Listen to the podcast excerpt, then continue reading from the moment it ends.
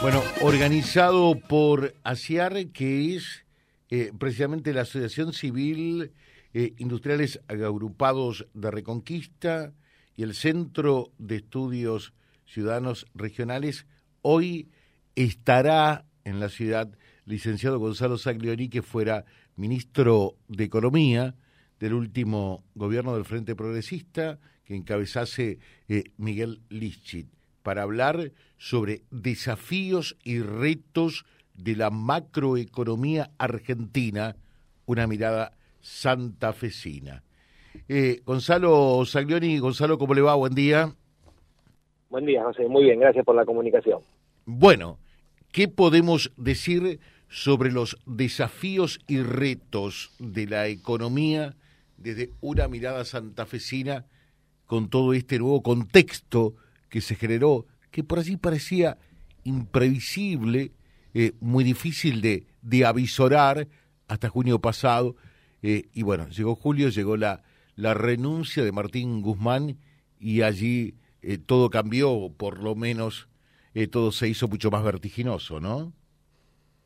Sí, en primer lugar, José, permítame agradecer a los organizadores por la convocatoria para esta noche y, y esperemos que pueda ser un ámbito donde conversemos esto con, con los, habitantes así de, Reconquista que quieran asistir a la Reconquista de la región, que quieran asistir a la, a la actividad. La verdad que la economía argentina es eh, no, no, nos arrastra problemas estructurales eh, de salarios reales que caen, de pobreza que crece, de una inflación que cada vez está en un escalón más alto, que no es, no es nuevo, pero digo, el dato nuevo de la inflación es que todos los meses crece, o que todos los años cierra con valores superiores al año anterior.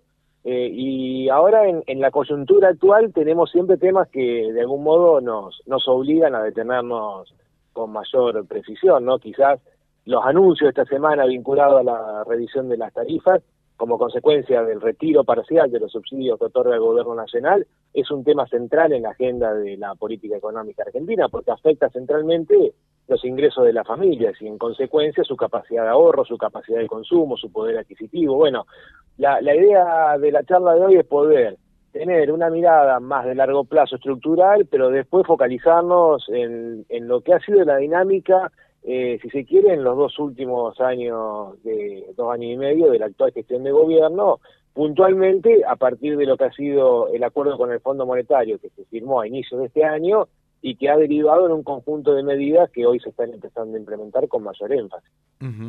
eh, para que la gente lo entienda, cuando hablamos de un conjunto de medidas que ahora sí comienzan a implementarse con mayor énfasis, ¿de qué hablamos? A ver.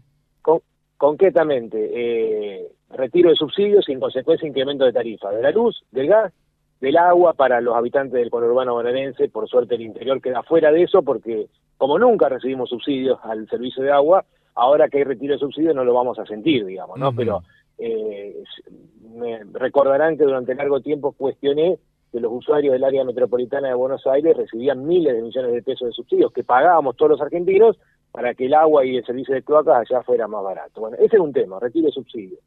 Segundo, el fuerte incremento de la tasa de interés. Eh, la tasa Bandar, que es una tasa de referencia del mercado bancario, hoy está en el 63%, digo, claramente 63%, eh, pero que con capitalización la tasa efectiva termina siendo superior aún, con lo cual estamos hablando de que financiarse hoy es caro, financiar la inversión para una empresa o financiar el consumo para las familias que desean plantear la compra de algún de algún bien de consumo durable, algún electrodoméstico, ni hablar si vamos a, a a vehículos, automotores, y ni hablar si pensamos en la compra de un inmueble. Digo, hoy o no hay financiamiento en el mercado, en el mercado de capitales local, o bien el financiamiento es con una tasa de interés eh, que resulta muy difícil de ser pagada por los agentes de la economía. Ese era un compromiso asumido en el marco del acuerdo con el Fondo Monetario Internacional, que uh -huh. la tasa de interés no perdiera contra la inflación se venía asomando tibiamente esa decisión, como que no se quería tomar del todo. Bueno, en las últimas semanas ha habido un fuerte incremento de la tasa de interés. La última fue sobre finales de la semana que pasó y te reitero, posiciona hoy la tasa, la tasa a la cual capta depósitos del sistema bancario en el 63%. Si el banco tiene como principal ganancia la diferencia entre la tasa que paga cuando recibe un depósito y la tasa que cobra cuando da un préstamo, no quiero ni imaginar a qué tasa van a dar los préstamos a partir de ahora los bancos. ¿Estaríamos hablando de un setenta y pico por ciento, más o menos ochenta? Como mínimo, porque uno tiene que pensar que la tasa que paga a los depositantes después tiene eh, un, encaje, después tiene la cuestión de, sostener la estructura bancaria, después tiene eh, la cuestión impositiva, con lo cual seguramente estamos hablando de tasas activas, es decir, la tasa para los préstamos con un piso del 80%.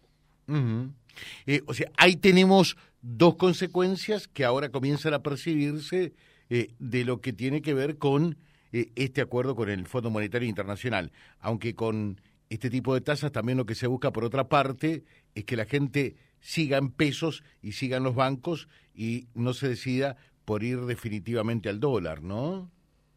Claro, porque un problema que persiste, que ya es estructural desde que se puso el cepo, es la famosa brecha cambiaria la diferencia entre lo que cuesta el dólar oficial, el, el dólar que vende el Banco Central, pero que lo limita, que lo restringe a muy pocas operaciones, y el dólar del mercado, ya sea el, dólar blue, el dólar net, el dólar contado con liquidación, que son diferentes variantes del mercado desregulado, por decirlo de algún modo, ¿no? El mercado en el cual no interviene el Banco Central.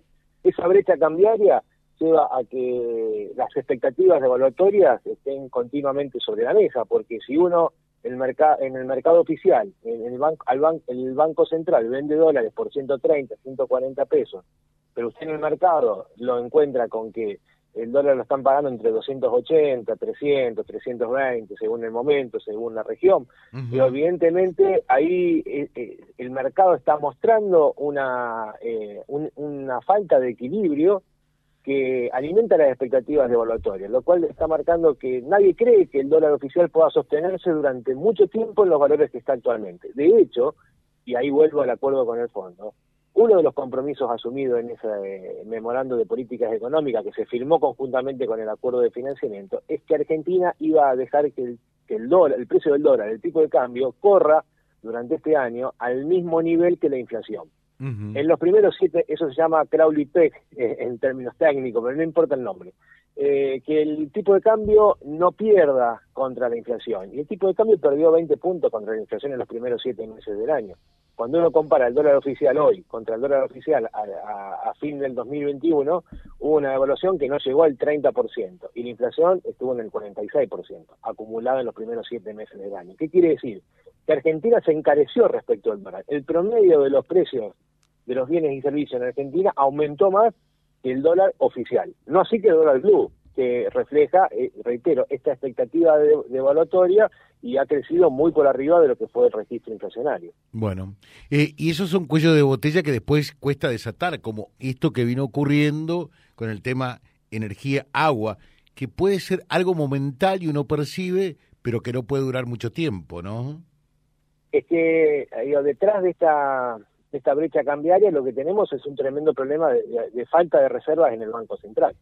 Eh, Argentina hoy tiene el Banco Central muy debilitado en términos de sus reservas, que es el respaldo del dinero que circula en la calle, eh, porque un, tipo de cambio, un precio del dólar que está por debajo de lo que el mercado estima que debiera ser, por plantearlo de algún modo, eh, empuja a que el que tiene un producto para exportar trate de retrasar esa exportación, trate de demorarla lo más posible eh, porque entiende que si espera un mes más, dos meses más, tres meses más, podrá vender a un precio más alto, en virtud de que hay expectativa de que el dólar suba.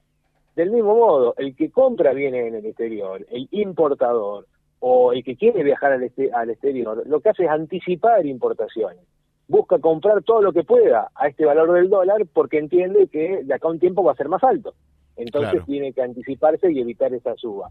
Lo que tenemos entonces hoy es que querer sostener un tipo de cambio que no refleja apropiadamente lo que los agentes de la economía argentina, no nadie extraño, digamos, ¿no? lo que los agentes de la economía argentina entienden que sería razonable, nos lleva a tener un banco central con muy pocas reservas. Eso retroalimenta las expectativas de evaluatorias y cuando hay expectativas de evaluatorias, los que fijamos, los que fijan precios en pesos en la economía argentina incorporan esa expectativa en su fijación de precios. Entonces eso alimenta el proceso. Es un círculo vicioso del cual no resulta para nada sencillo salir. Claro. Eh, Gonzalo, ¿y, usted tiene una previsión eh, de qué es lo que puede llegar a ocurrir finalmente con el tema del dólar, cómo se sale eh, de esta varadura. ¿Será que, que después de esta reunión el campo le dará una mano para salir de esta astringencia de dólares al Banco Central, con, con, con, todo este contexto? ¿Qué, ¿Qué es lo que se puede prever? José, yo soy de los que cree que los diferentes agentes de la economía funcionan en base a los incentivos que las políticas económicas le brindan. El productor agropecuario va a vender eh, el stock acumulado en la medida que necesite peso para poder llevar adelante su propia actividad o que entienda que es un negocio hacerlo. Si, si, si no están los incentivos para que sea eh, deseable para un productor vender hoy la producción, eh, eso no va a suceder por más reuniones que se lleven adelante con el gobierno. Hasta el momento no, no han generado los incentivos apropiados para que los productores que todavía mantienen stock eh, decidan venderlo. Eh, habrá que ver si en el marco de estas reuniones y conversando con los actores del sector que entienden la problemática, en este caso, de la producción agropecuaria, que entienden la lógica con la cual razona un productor y toma decisiones un productor, digo, habrá que ver si en el marco de esas reuniones surgen medidas en donde los incentivos sean tales que lleve a que se tome la decisión de, de reducir stock y poder de algún modo tener garantizado, por ejemplo, el precio de los fertilizantes para la próxima campaña. Ustedes saben que son precios dolarizados, entonces vender hoy un producto que tiene un precio dolarizado a un dólar bajo y tener que producir de acá tres, cuatro meses comprando insumos dolarizados, en donde yo pienso que el dólar puede ser alto, eh, la verdad que no lo va a hacer nadie. Eh, hay que encontrar un mecanismo que permita romper ese círculo vicioso en ese sentido, sí digo, es positivo que los funcionarios del gobierno nacional se sienten con los representantes del sector que pueden plantear cuál es la lógica con la cual decide un productor agropecuario. A partir de ahí pueden surgir medidas que sean beneficiosas para el conjunto de la economía, pero nunca eh, eh, pensando que esa medida tiene que eh, obligar al productor a vender porque la producción es propia y tiene la decisión de vender cuando él entienda que es más conveniente para sus intereses, porque así funciona así funciona un sistema económico. Los actores de la economía toman decisiones en base a incentivos. Ahora, si la economía argentina genera incentivos que no son los convenientes para que el sistema funcione con normalidad, revisemos ese sistema y no eh, le impongamos decisiones a, quienes en este caso tienen la capacidad de vender un producto exportable. Eh, finalmente, ¿cómo se lo percibe eh, a Sergio Massa como ministro de Economía en virtud que, que es un abogado, que es una persona que viene de la esfera política y no económica? Ayer escuchaba algo que por allí puede explicar esto, ¿no? El problema argentino más que económico es político, por eso que se buscó eh, a un ministro de Economía que venga del terreno político a la economía. ¿Esto está bien? A ver, eh, yo soy de los que cree que el problema es político y es económico. No, creo que pensar que solo es un problema político nos llevaría, desde mi lectura, a un diagnóstico equivocado y creer que con un cambio político se solucionan mágicamente los problemas de la economía argentina. Yo reitero, aquí arrastramos problemas estructurales que no nacen con la actual gestión de gobierno. Son los nuevos en Argentina, tenemos ni, hablar si vamos para atrás, pero si nos quedamos en el último tiempo, del 2001 para acá, desde el abandono de la convertibilidad para acá, llevamos más de 20 años de inflación cada vez más elevada. Y en los últimos años se potenciaron con dos modelos económicos absolutamente distintos y con modelos de construcción política distintos en el marco de la famosa grieta. El problema de la pobreza creciente no nace con este gobierno, viene también de la gestión anterior. Eh, el problema de la distorsión de precios relativos de los servicios públicos también. Entonces, eh, creo que hay un problema político, hay un problema de falta de credibilidad y de confianza de los equipos del actual gobierno, eh, que habrá que ver si con eh, la conducción de masa en el Ministerio de Economía se logra quebrar esa pérdida de credibilidad o esa falta de credibilidad.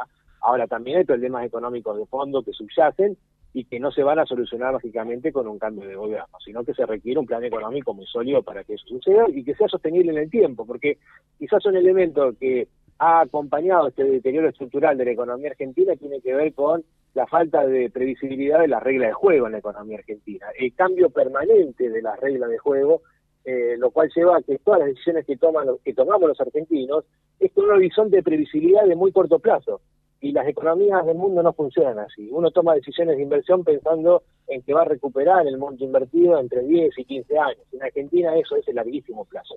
Hay que cambiar esa matriz de, toma de decisiones de política económica y ir hacia un escenario que le aporte más previsibilidad a todos los argentinos.